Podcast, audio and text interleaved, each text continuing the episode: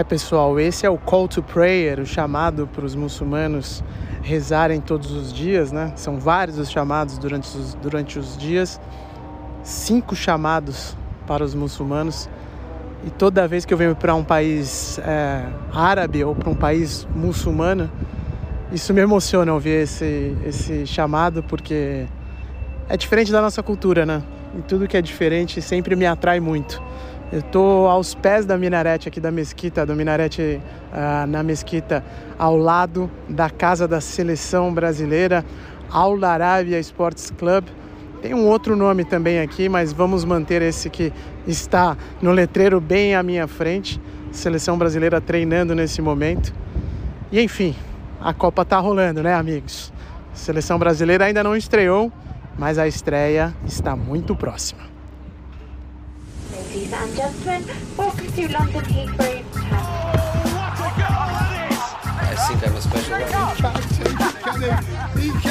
Correspondentes Premier. That would be very nice.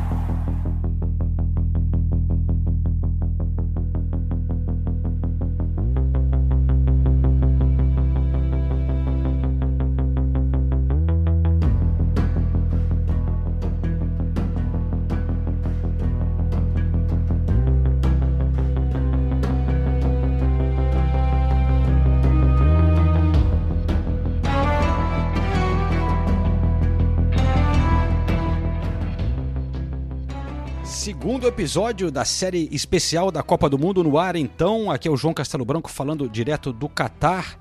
Este é mais um podcast com apoio da KTO. Então, galera, se você quer fazer aquela fezinha aí, quem vai ganhar o jogo, quem vai marcar o gol e tal, a gente recomenda a KTO que tem apoiado a gente e ajudado com essa é, série especial aqui do Catar. E eu estou falando com Renato Senise via internet. Daqui a pouco Ulisses Neto vai participar, ele também está aqui em Doha, Nathalie também, mas está uma correria danada, a gente não consegue se juntar, porque o trabalho está pegando, mas a Nathalie teve no jogo da Holanda, teve na coletiva da Argentina, o Ulisses está com a seleção brasileira ali nas internas, né? O Ulisses tem uns esquemas, e Renato Senise lá na Inglaterra acompanhou o jogo da Inglaterra contra o Irã.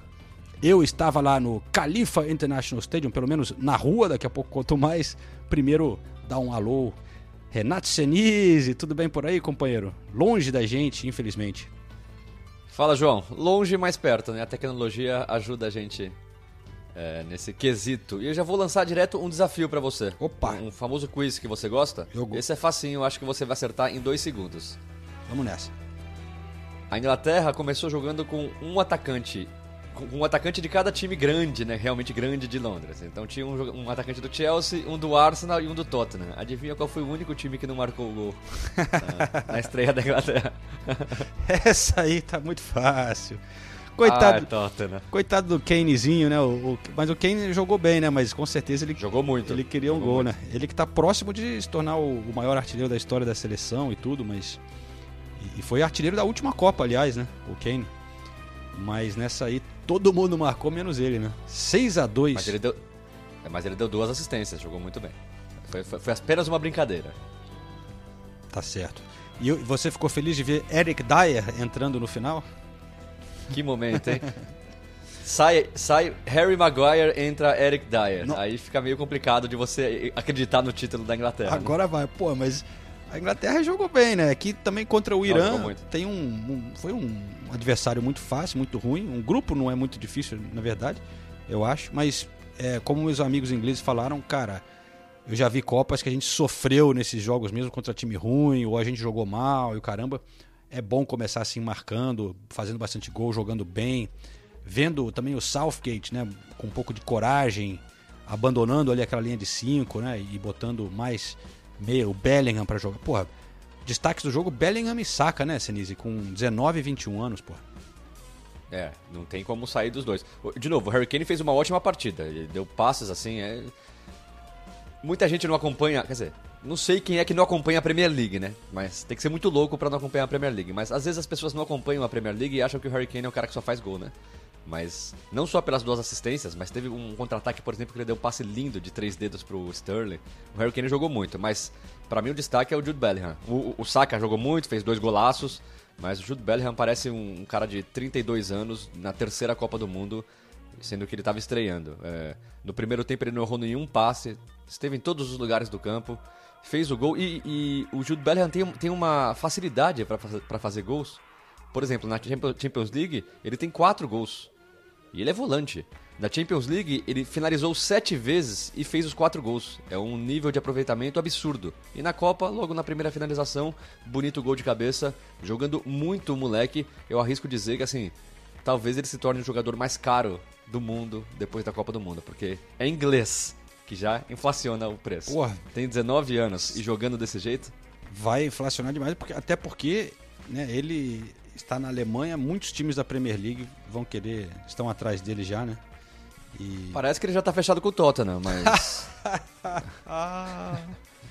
Meu Deus. Senise sempre com o humor pa... dele. Não Parece que é uma troca assim, não pau falha. a pau com o Harry Winks. Harry Winks vai voltar de, de, de empréstimo da Sampdoria e parece que o Tottenham trocou pau a pau. Ninguém precisa dar mais dinheiro. Vem o Jude Bellingham do Dortmund e vai o Harry Winks. Tá certo. Mas olha, já que eu tô aqui no Catar, só para passar um pouco do. O Senise ainda. Tô ignorando essas piadas aqui.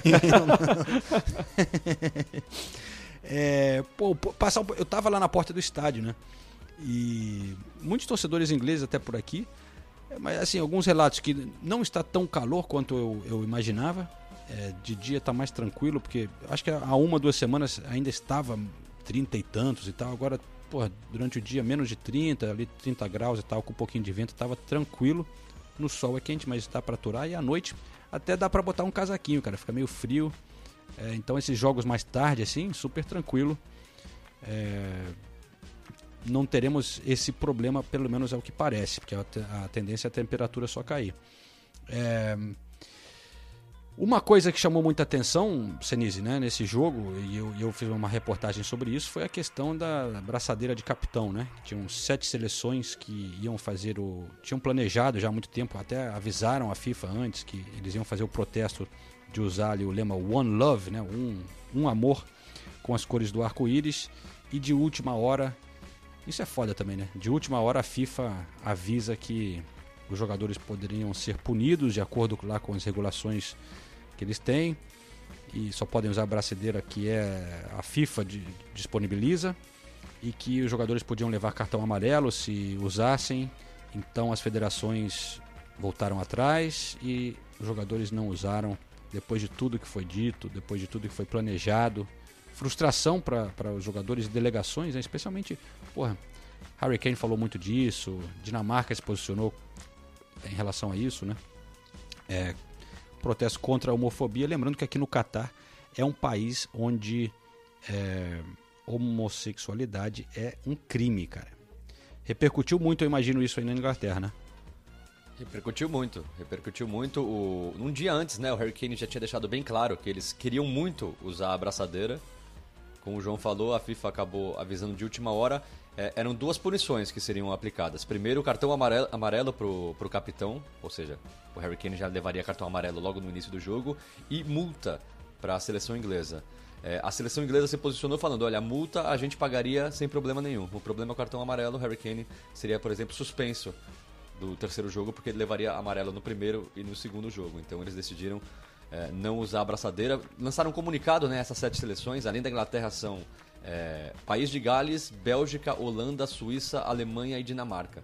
Eles lançaram um comunicado falando que gostariam de usar a abraçadeira, que defendem a causa, mas porque mas que seria impossível usar a abraçadeira com essas regras da FIFA, então acabar abandonando é triste, né? Acho pequeno da FIFA, mas não tem muito o que esperar da FIFA, né? Não dá para esperar coisas grandes dessa entidade. Não, não é uma grande surpresa. O que foi uma grande surpresa para mim, Senise, é como eu estou fazendo uma reportagem para isso, né, que é, está indo ao ar, estamos gravando na noite do jogo, vai ao ar daqui a pouco, reportagem. É, na porta eu fui atrás e, e tentei, e, tentei não, falei com muitos torcedores ingleses perguntando o que, que eles achavam. E a grande maioria apoiava a FIFA. É, eu tive dificuldade de achar alguém que estava disposto a falar contra. É, Agora, algumas pessoas é, moravam no Catar e aí você entende que eles não queriam ser filmados falando sobre isso, né? É, outros, muitos, não moram, não moram aqui e realmente parece não estar tão é, interessados ou preocupados com essa causa. E é uma coisa que a gente vê um mundo muito dividido hoje em dia, né, cara? E, e mais, uma, mais uma causa importante que acaba sendo politizada e as pessoas aí querem, sei lá, levar para um outro lado o negócio. Eu vou até rodar aqui. É. Fala assim, fala, depois eu vou rodar. Não, aqui, é, é, é, eu só ia falar que não deixa de ser triste, né? Que assim é uma causa é, para defender a inclusão e diversidade. Você não está fazendo mal a ninguém. Você não está pedindo para ninguém ser prejudicado, nada disso. Você só está pedindo para todas as pessoas serem tratadas de maneira igual. E mesmo assim, eu diria que quase metade do mundo consegue se colocar contra esse tipo de atitude. E eu realmente não consigo entender. Agora, vale ressaltar a Alex Scott, ex-jogadora de futebol. Sim. É, ex-jogadora do Arsenal, inclusive. Ela fez a transmissão da BBC de, dentro do estádio e ela usou a abraçadeira One Love, a braçadeira com arco-íris. Isso também chamou muita atenção aqui na Inglaterra e muita gente defendendo a Alex Scott e dizendo-se orgulhoso de ser representada pela Alex é. Scott. Então eu achei muito legal. Corajosa a atitude e acho que é muito válida também. É, eu encerrei essa reportagem, aliás, com, com ela, com a, a foto dela. É, mas eu acho que. Bom, eu primeiro eu acho que vale a pena a gente escutar algumas dessas pessoas, porque pessoas né, que têm opiniões diferentes, eu acho importante passar um outro lado também. Então vamos escutar aqui. Eu vou traduzir essas falas na sequência. They should not wear it. What's the what what what really does it do? No politics. Enjoy the football. Respect the country that you're in. It's a Muslim country, and just enjoy the football. For him to wear it and then get a yellow card for it, is that really worth it? Everything's a symbol, everything's a statement, everything's a protest, everything's politicized. And I think people, I mean, particularly me uh, from the UK, I can only speak to my opinion, I'm bored of it. Vamos lá então, hein? É, foram várias pessoas diferentes, mas mais ou menos falava foi assim. Eles não deviam usar o que, que realmente isso vai fazer, o protesto, né? Outro cara fala: nada de política, aproveite o futebol, respeite o país onde você está, é um país muçulmano, apenas desfrute o futebol. Para ele levar um cartão amarelo, isso realmente vale a pena? Tudo é um símbolo, tudo é mensagem, tudo é um protesto, está tudo muito politizado. Eu sou do Reino Unido, posso dar minha opinião, a minha opinião apenas, e estou de chaco cheio disso tudo.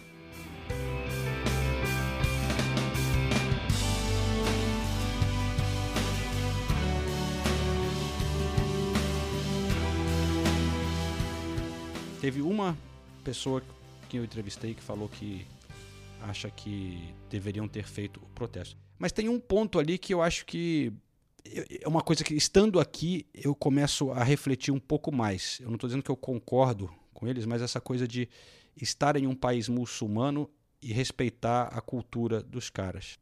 É, eu não vou entrar muito em detalhe disso, acho que a gente estando aqui, a gente sente isso, que tem coisas que você tem que se adaptar um pouco.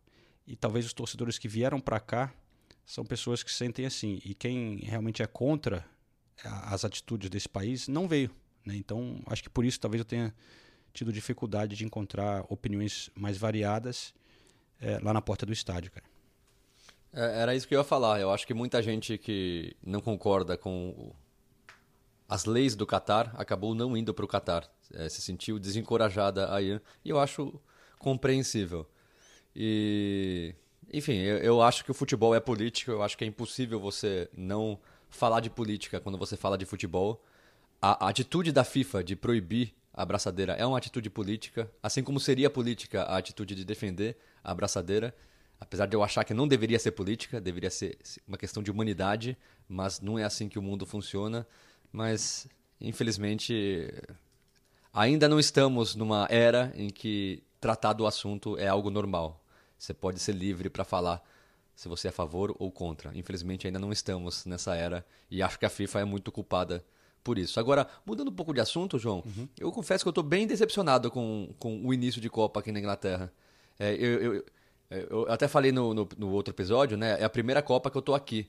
porque em 2018 eu estava na Rússia fazendo a cobertura. E muita gente falava, é, os ingleses vão ganhando, vão se empolgando com a Copa durante o Mundial, né, de acordo com o desempenho da seleção. Mas, cara, é o primeiro jogo, eu imaginava a cidade meio que mobilizada, Londres aqui, todo mundo. Não, tinha. Era difícil você encontrar alguma bandeira, gente Sério? com a camisa da Inglaterra. Mesmo no centro de Londres, eu, eu- eu estive no centro de Londres um pouquinho antes da partida. é, e, e aqui você tem muito a, a cultura de ter que reservar tudo, né? Ainda mais numa ocasião como essa, eu imaginei, pô, se eu quiser assistir um jogo num pub agora, eu... não, tinha lugar em vários pubs. Você acha Tudo bem que que o horário, no- o horário não ajuda, porque é diferente uma hora. Na, no- na Euro, que você estava por aí também? Durante a Euro? Porque eu já Eu- vi. eu Eu já vi assim um país um Eu- pouco eu- mais mobilizado em Euro, em Copa do Mundo, pô, pubs ficam lotados e tal. Não sei se é porque no verão, né? a- É, então, é, é- é- era isso que eu ia falar. Eu acho que o fato da Copa ser no final de novembro, começo de dezembro, acaba afetando, né? Porque aqui é inverno já, chegando o inverno, a, a temperatura aqui já é horrível, o dia cho- choveu o dia inteiro, é, anoitecendo, escurecendo, né? Quatro e meia da tarde, então acho que isso acaba afetando um pouco. Mas é uma mo- mobilização bem menor do que eu imaginava, assim, mesmo já sabendo que no início da Copa não seria mobilização total. É, interessante, cara. Mas, enfim, aqui, cara, até eu, tô vendo bastante torcedor inglês, né, indo para os jogos, muitos do país de Gales, é, foi, foi emocionante ver eles cantando o hino e tal no estádio.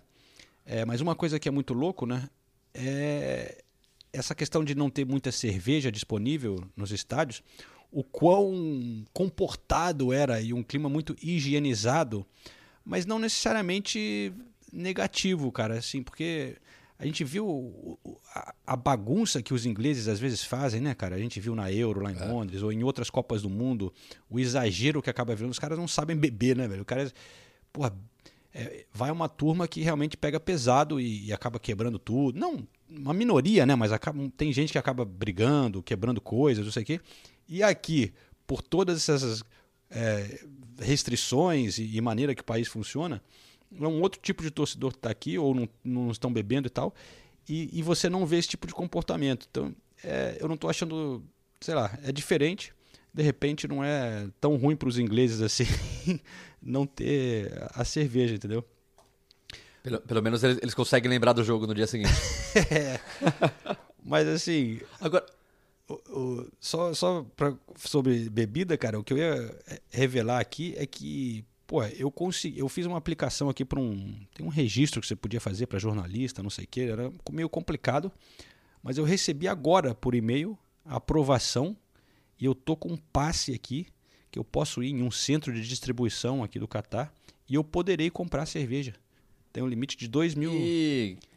Que beleza. Então, ó, gente, esse é o último episódio do podcast durante a Copa. O João Castelo Branco não terá mais condições de gravar o podcast nas próximas edições.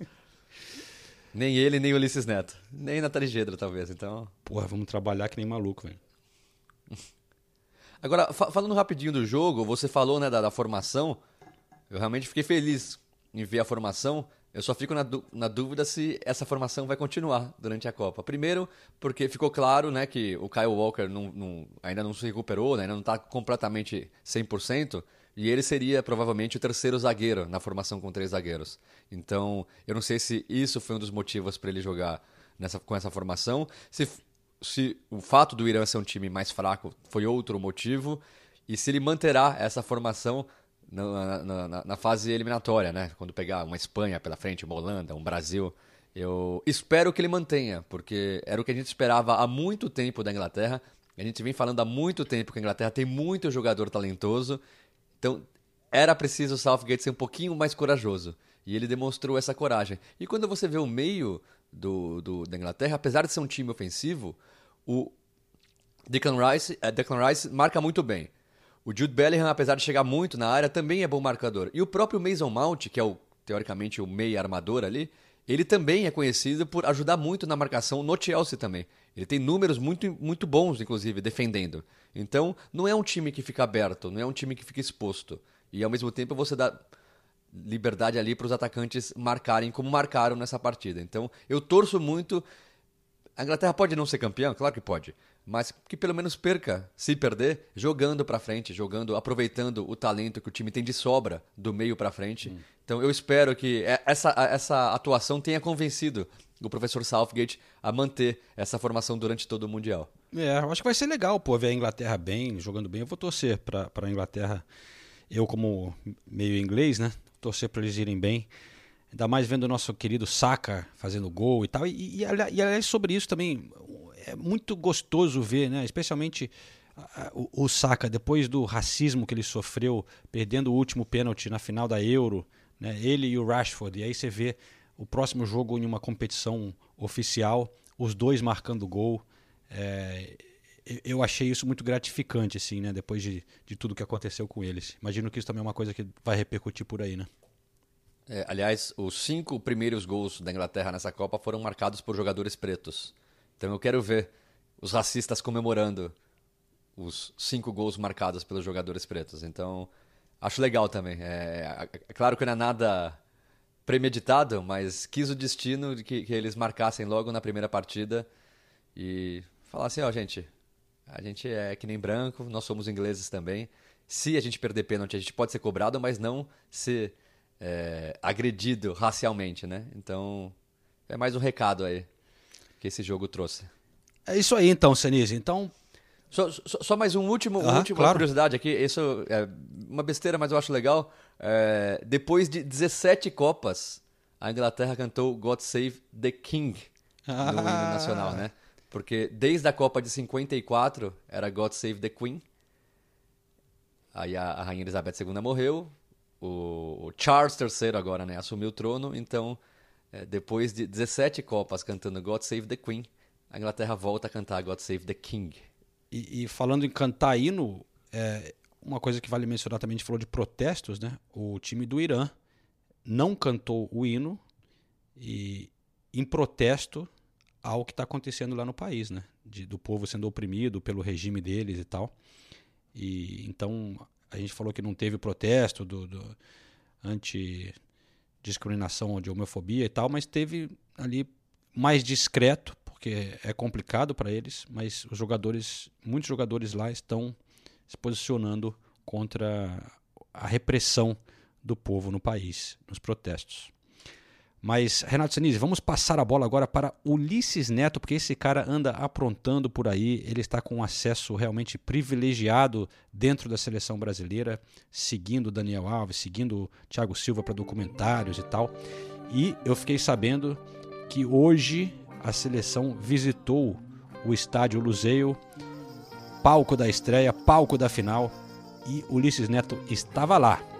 É isso aí, Ulisses.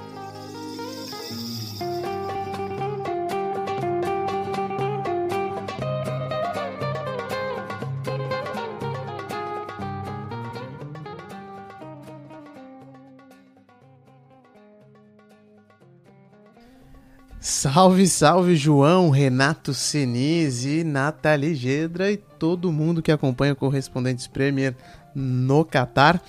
É isso mesmo, João. Olha, antes de falar da visita da seleção brasileira ao palco do Hexa, porque eu sou empolgado mesmo e já tô contando com esse caneco, eu queria dar os meus dois centavos nessa discussão aí sobre as braçadeiras de capitão e tal.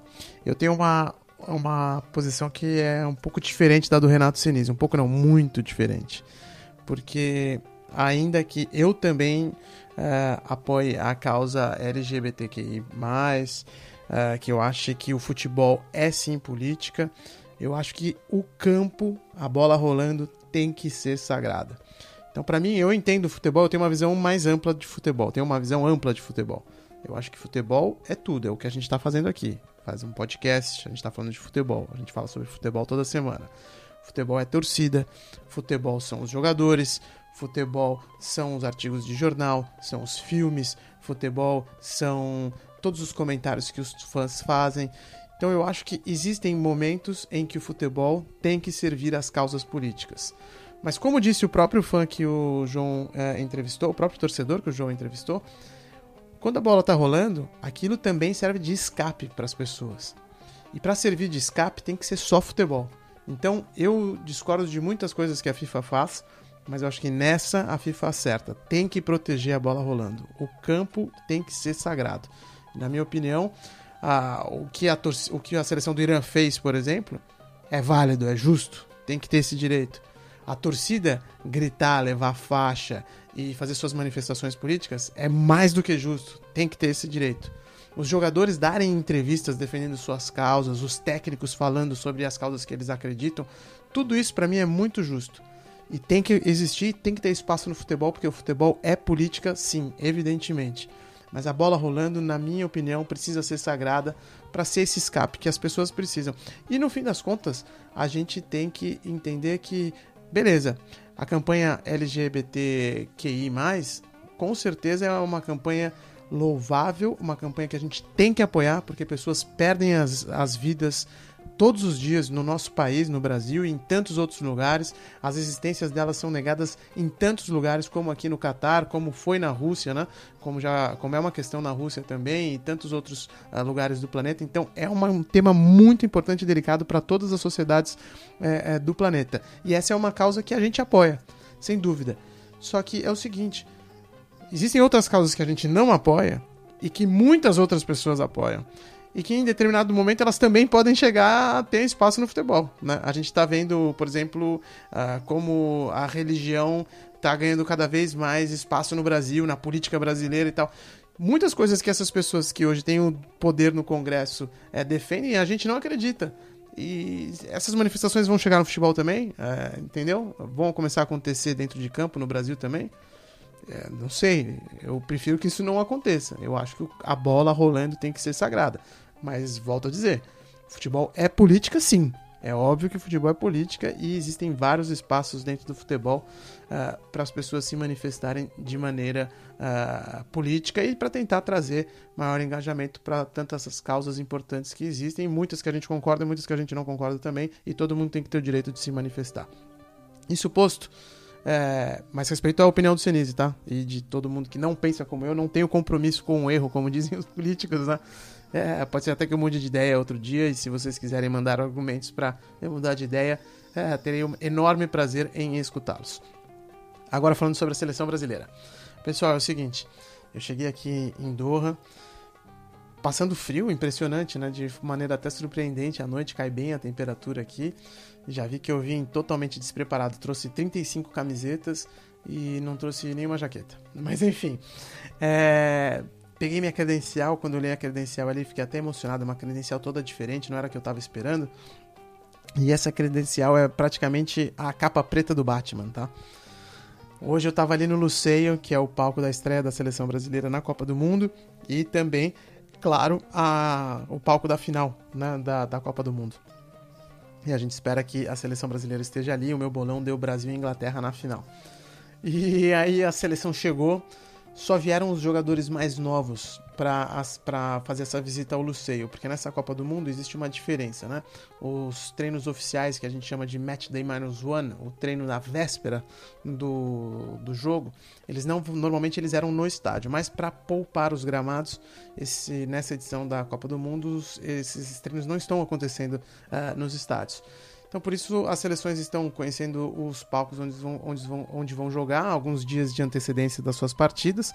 Foi isso para o Brasil, mas não era obrigatório para os jogadores. E aí eu acho que aqueles mais experimentados, né, os mais experientes do grupo, Dani Alves, Thiago Silva, Casemiro, falaram: ah, beleza, a gente vai ficar aqui no hotel fazendo outra coisa, fazendo algum outro tipo de atividade. Não sei se descansando ou se fazendo alguma outra atividade, mas como eles não eram obrigados, eles não foram até o estádio. Mas estavam os mais, os mais novos e, é claro, aqueles mais empolgados, né? Então a gente pôde ver ali o Anthony, o Richarlison, que deu show hoje o dia inteiro, o Martinelli, e todos estavam muito emocionados. Eu cheguei uma hora ali, porque eu tenho essa capa do Batman, entrei com os caras no, no, no gramado, no meio do gramado, até puxei um papo ali com, com o Martinelli, mas, cara, você via que ele tava emocionado. Ele, é, é, ele já é uma pessoa tímida, mas naquele momento ele tava tão, assim, impactado que ele nem falou direito. E eu achei legal, assim, sabe? Pô, dá pra ver que o cara realmente tá afim de jogar e tava ali sentindo essa coisa de estar tá numa Copa do Mundo, ainda mais ele que conseguiu a vaga ali aos 45 do segundo tempo, pelo que a gente imagina, porque é claro, não temos acesso à prancheta do, do técnico Tite. Mas o mais empolgado é o Richarlison. É impressionante, o cara tá muito empolgado. Lá na Itália, o Danilo, quando deu entrevista coletiva, falou: É, tá difícil, a molecada aqui tá muito empolgada. Tem uns que estão empolgados até demais. E eu imagino, imagino que ele estivesse falando do Richarlison. peguei um momento bonito ali do Richardson, ele foi até dentro de um gol e pegou assim a rede e virou falando: "Tá sentindo cheiro? Tá sentindo cheiro?" E aí o Anthony olhou e é óbvio que eles estavam falando, né? Do cheiro de gol, de goleada. Aí os dois ficaram ali do lado, conversando. É, ó, a bola vai entrar aqui, o gol a gente vai fazer ali. Foi, foi muito legal. Foi muito legal ver essa empolgação da, da, da seleção brasileira, dos jogadores mais novos ali no campo do, do Luceio. Depois a gente foi pro túnel, né? Onde eles vão entrar, pro gramado e pro vestiário. E ali também rolou um outro tom de piada, tá, gente? Sem polêmica, pelo amor de Deus, que eu já tô vendo aí que vocês ah, no Brasil as redes sociais estão criando um monte de polêmica, a gente já falou disso aqui no podcast, mas não é polêmica, foi brincadeira, foi uma piada do Richarlison. O estádio já tá vestido, evidentemente, pro jogo de amanhã, né? Eu tô gravando agora é, é, na, de, hoje, que eu já tô gravando de madrugada aqui no horário do Catar, pro jogo dessa terça-feira da Argentina, que vai jogar ali no Luceio. Então, o vestiário estava com com a marca da Argentina e o Richardson falou brincando ali, é, tem que tirar isso daqui e tal. Mas ele tava só brincando, tá, gente? Ele só tava fazendo as pessoas darem risada, não tem polêmica nenhuma nisso. E a visita continua ali, as instalações, porra, evidentemente são de primeiríssima qualidade, né? Não tem, não tem nem o que falar sobre é, o palco para esse jogo da seleção brasileira e o clima foi muito descontraído dessa visita ali. Toda a comissão técnica também estava presente. Você vê que o foco, a concentração, o trabalho desses caras está sendo é, de primeiríssimo nível. Eu não sei se vai ganhar, a gente não tem como saber se vai ganhar, mas que os caras estão empolgados, que eles estão trabalhando duro, que a comissão técnica está fazendo a parte dele, dela, todo o staff ali da, da delegação está num ambiente muito bom. A gente acompanhou lá em Turim, agora acompanhando aqui em Doha. Então, meus amigos, é difícil segurar a empolgação, mas eu acredito que vai dar bom. Agora, como eu disse, existem outros. No futebol a gente nunca sabe o que vai acontecer e tem outras seleções que são muito fortes também. Uma delas é a Argentina. Vai jogar lá no Luceio e a nossa querida amiga Nathalie Gedra acompanhou um dia muito especial para a seleção argentina. Não foi isso, Nathalie? Um abraço para todo mundo, até a próxima. E aí, galera do Correspondentes Premier, como estamos? Olha, esta segunda-feira foi um dia especial porque foi dia de Lionel Messi. E é especial por vários motivos, não só pelo Messi ser quem ele é, mas primeiro que ele não fala muito com a imprensa, né? Então qualquer oportunidade de ouvir o Messi é uma oportunidade. E todo mundo sabe disso, então, gente, para entrar na coletiva dele foi um perrengue. Porque vocês imaginam, a imprensa argentina já tá aqui em peso, né? Porque existe uma expectativa, não só uma expectativa muito grande em torno dessa seleção da Argentina, 35 jogos de invencibilidade, jogando bem, é, depois de ter ganho a Copa América ainda mais confiante. Mas essa é a última Copa do Messi, de acordo com o próprio. Ele reforçou isso na entrevista coletiva. Então, tem muita gente aqui para ver a última Copa do Messi. Então, assim, é, eu cheguei perto da sala de imprensa, já tinha uma fila enorme. Entrei na fila, beleza. Descobri que eu estava na fila errada, que aquela era a fila de detentores de direito e de argentinos. Então, assim, teve uma ordem ali para organizar o que é a bagunça é, de jornalistas tentando entrar é, na, na entrevista coletiva do Messi. A prioridade era primeiro para detentores de direito argentinos, depois para jornalistas argentinos, depois para detentores de direitos internacionais, depois de para jornalistas é, não detentores argentinos. E aí ficou um monte de jornalista que não tem os direitos da Copa, inclusive a gente, né? Esperando um tempão para ver como que eles iam decidir, como que eles, eles iam resolver a vida. E aí eu acabei entrando porque um dos critérios foi: você é do Brasil, né? Então pode entrar. Eles priorizaram alguns sul-americanos. A sala realmente estava lotada, estava cheia, ficou gente para fora, é, mas a gente conseguiu acompanhar. E o Messi, gente, olha, Pra quem tá torcendo pro Brasil, e eu tô muito nessa Copa, é, saí de lá um pouco preocupada, viu? Porque a Argentina já tem um baita time, já, já tem um time ali que tá encaixadinho, jogando bem, mas fora tudo isso, e fora o fator emocional, a aposentadoria do Messi, e fora o outro fator emocional, que é a primeira Copa do Mundo da Argentina sem o Maradona, temos um outro fator importante, que é, gente, é, o clima na seleção da Argentina tá muito bom. O Messi tá muito mais tranquilo, muito mais leve. Não dá nem para lembrar daquele Messi é, torturado, crucificado, porque não tinha título é, pela seleção da Argentina, porque não jogava tão bem na Argentina quanto jogava no Barcelona. Tudo isso parece que ficou para trás. O, o, Messi, na entrevista coletiva, muito mais leve, muito mais tranquilo, sorridente. É realmente tirou um peso, não só pela Copa América, porque, é claro, ele conquistou a Copa América e isso com certeza tirou um peso dele. Mas o que eu ouço muito de jornalistas é, argentinos é que a relação com o Scaloni também ajuda bastante. Eles se dão bem, eles têm uma relação ótima e ele ganhou muito mais liberdade em campo também com, com a chegada do Scaloni. Então tá tudo ótimo ali. É, ele falou que ele, ele consegue desfrutar muito mais hoje de estar em um momento como esse, numa Copa do Mundo, dessas partidas grandes, desses momentos grandiosos com a seleção da Argentina, que antes ele ficava só preocupado em jogar. É, ele falou que essa seleção lembra muito a seleção da Argentina de 2014. É, porque é um grupo muito unido que sabe o que tem que fazer. E ele falou que tá bem fisicamente, né? Porque ele teve um problema no tornozelo, mas aparentemente esse problema não é mais uma questão pro, pro Messi. É, e depois veio o Scaloni, da entrevista coletiva. Eu nunca tinha acompanhado uma entrevista do Scaloni pessoalmente. E assim, mesma vibe, tá? Mes tranquilo, é, sorridente, brincando. Até quando perguntaram sobre uma dúvida no, no, meio de campo, na escalação, falaram: Ah, você vai jogar com o McAllister ou com o Papo Gomes? Aí ele vai ser um dos dois.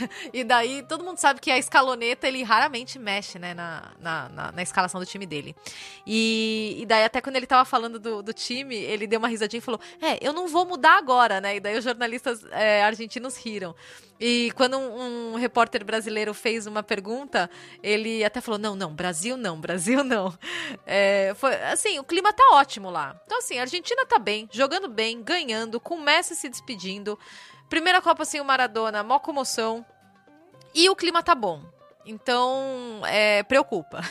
preocupa real quem tá, quem tá acompanhando, é, quem tá torcendo pra, pra, pra seleção brasileira ou para outras seleções, né? É, mas é isso, foi, é sempre legal, né? Não, não foi minha primeira entrevista coletiva do Messi, mas é sempre legal acompanhar. É, inclusive, quando acabou a coletiva, eu, eu não me acostumo com essas coisas. Quando acabou a coletiva, vários jornalistas aplaudiram o Messi, gente. Achei muito engraçado, né? Mas ele foi bem simpático. Ele é um cara mais reservado, né? Mas as entrevistas dele acabaram ficando um pouco mais interessantes nos últimos anos. Então, é, ele, ele, custou, ele era conhecido por ser muito blasé, né?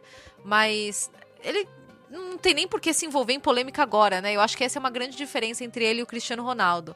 O Ronaldo chega contestado, não tem mais essa coisa de Ronaldo e mais 10 na seleção de Portugal. E o Messi, o Messi chega muitíssimo bem, obrigada. Tá fazendo uma baita temporada.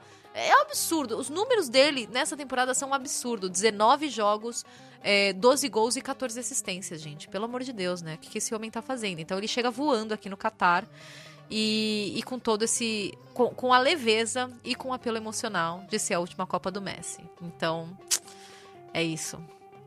Vamos nos preparar para o que este, este rapaz é, está guardando para gente é, nesse Mundial. Mas é isso, foi muito legal acompanhar a entrevista coletiva do Messi. E, e de resto, não, não, não, sobrou muito tempo pro resto, não. é, o trabalho tá intenso aqui, mas a gente gosta assim, né? Então, então tá ótimo. Beijo para todo mundo, viu?